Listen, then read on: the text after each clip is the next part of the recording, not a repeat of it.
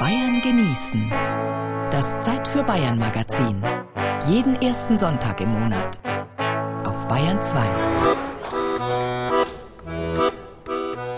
Weniger ist mehr.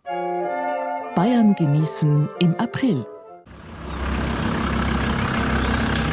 Dem Werkstoffhof im Münchner Stadtteil Thalkirchen ist immer ziemlich viel los. Unsere Gesellschaft spuckt Tag für Tag jede Menge Müll aus. An einer asphaltierten Fläche sind übermannshohe orangefarbene Container aufgereiht.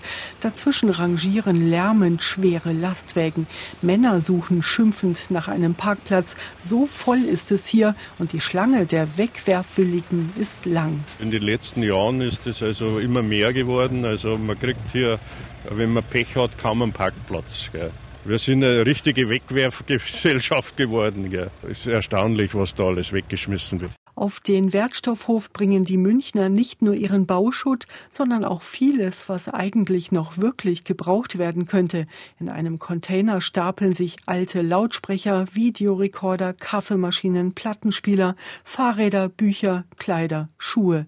Ein älterer Herr wird bei dem Anblick nachdenklich. Manchmal tut es mir direkt leid, was für schöne Sachen weggeschmissen werden, dass eigentlich alles keinen Wert mehr hat und dass sich also Leute von Sachen trennen, die eigentlich irgendwie noch funktionsfähig sind, aber man will das einfach nicht mehr sehen und sagt, jetzt schmeißen wir weg. Wir sind also absolute Wegwerfgesellschaft. Während der Mann noch den Kopf schüttelt, kommt schon der Nächste an und stellt die Reste seiner alten Stereoanlage ab. Ich habe gerade einen Lautsprecher hergebracht, einen alten. Na, der war nicht mehr zeitgemäß einfach. Ich hatte neue und da müssen die raus. Also alle drei Jahre würde ich sagen, entrümpel ich schon mal, klar. Einmal alles raus, durchschauen, was ich noch brauchen könnte und den Rest weg. Und wie fühlt sich das an? Immer wieder gut, wenn man den Ballast losgeworden ist. Also ist echt befreiend. Naja, das Problem ist halt, sammelt sich halt doch immer relativ viel an und ich mag es halt nicht, wenn ich so viele Sachen habe und da schmeiße ich es dann ehrlich gesagt lieber weg. Besitz, belastet, das Gefühl kennen viele von uns gut. Der nervige Stapel längst nicht mehr getragener Kleider, die vielen angebrochenen Senf- und Marmeladengläser hinten im Kühlschrank, das allzu großzügig eingekaufte Gemüse, das dahin welkt, die x-te Garnitur Bettwäsche, die vielen Bücher, die in Zweierreihen im Regal stehen und doch nie gelesen werden, Besitz belastet wirklich. Und trotzdem fällt es oft schwer, sich von Dingen zu trennen, die man eigentlich weder mag noch braucht. Eine Frau hebt gerade Kartons voller Nippes aus ihrem Auto. Naja, das war ein harter Kampf. Also mit meinem Mann bin ich mir immer nicht besonders einig darüber, was jetzt alles weg kann. Also er würde am liebsten alles wegschmeißen, ich würde am liebsten alles aufheben. Insofern haben wir einen harten Kampf hinter uns. Und was Sie hier sehen, das ist nach mühsamer Kleinarbeit, nach vielen Diskussionen so zustande gekommen, dass wir das jetzt endlich auf den Sperrmüll bringen können. Schon komisch, wie innig wir an Dingen hängen, die uns eigentlich ziemlich egal sind, sobald wir sie nicht mehr sehen.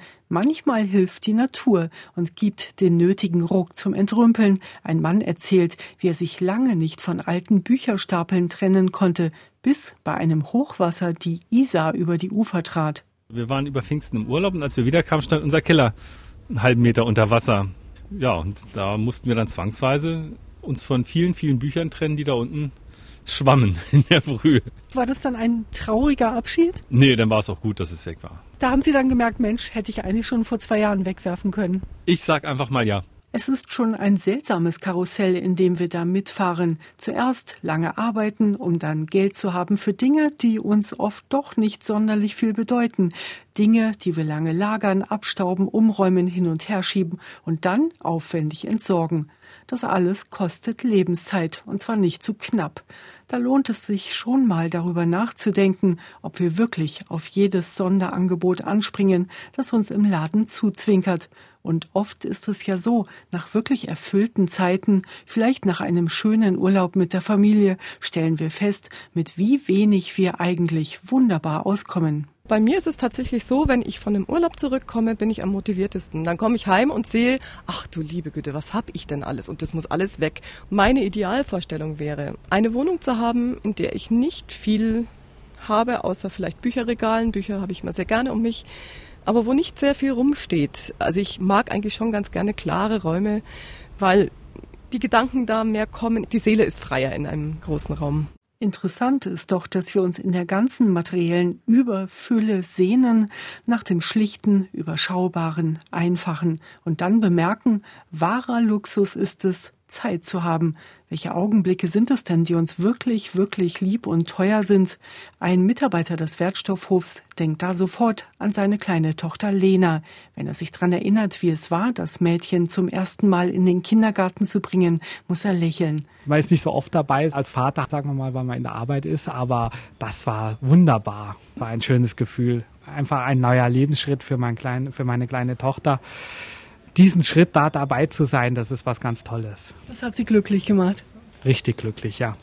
Das Beste im Leben ist für Geld einfach nicht zu haben. Das finden auch zwei Frauen, die gar nicht lange nachdenken müssen bei der Frage, worauf es wirklich ankommt im Leben. Gesundheit, dann Familienglück und schönes Wetter. dass alle in der Familie gesund sind und dass man keinen Streit hat und solche Dinge halt einfach. Dass man zusammenhält und dass man sich hilft gegenseitig, das ist es eigentlich. Lebensinhalte sind wichtiger als Möbel. Immer lieben und geliebt werden, aber mehr noch lieben, weil das wichtiger ist. Geliebt werden ist einfacher. Haben Sie sich das zum Lebensmotto gemacht? Lieben? Sie, ich bin 74 und da weiß man, was man will. Und das habe ich aber eigentlich, glaube ich, immer schon gewusst. Und das Wichtigste in Ihrem Leben, da sagen Sie, das ist zu lieben. Ja, und lieben können. Also es nicht zu verlieren oder dass es einem nicht ausgetrieben wird. Ne? Kann auch passieren. Also die Fähigkeit zu lieben, ja, das halte ich für das Allerwichtigste. Zufrieden schaut sie aus und die Augen in ihrem faltigen Gesicht funkeln fröhlich. Sie lacht ihren Mann an und verabschiedet sich genug entrümpelt. Die zwei wollen jetzt noch den Tag genießen und einen schönen Frühlingsspaziergang machen, ohne jeden Ballast.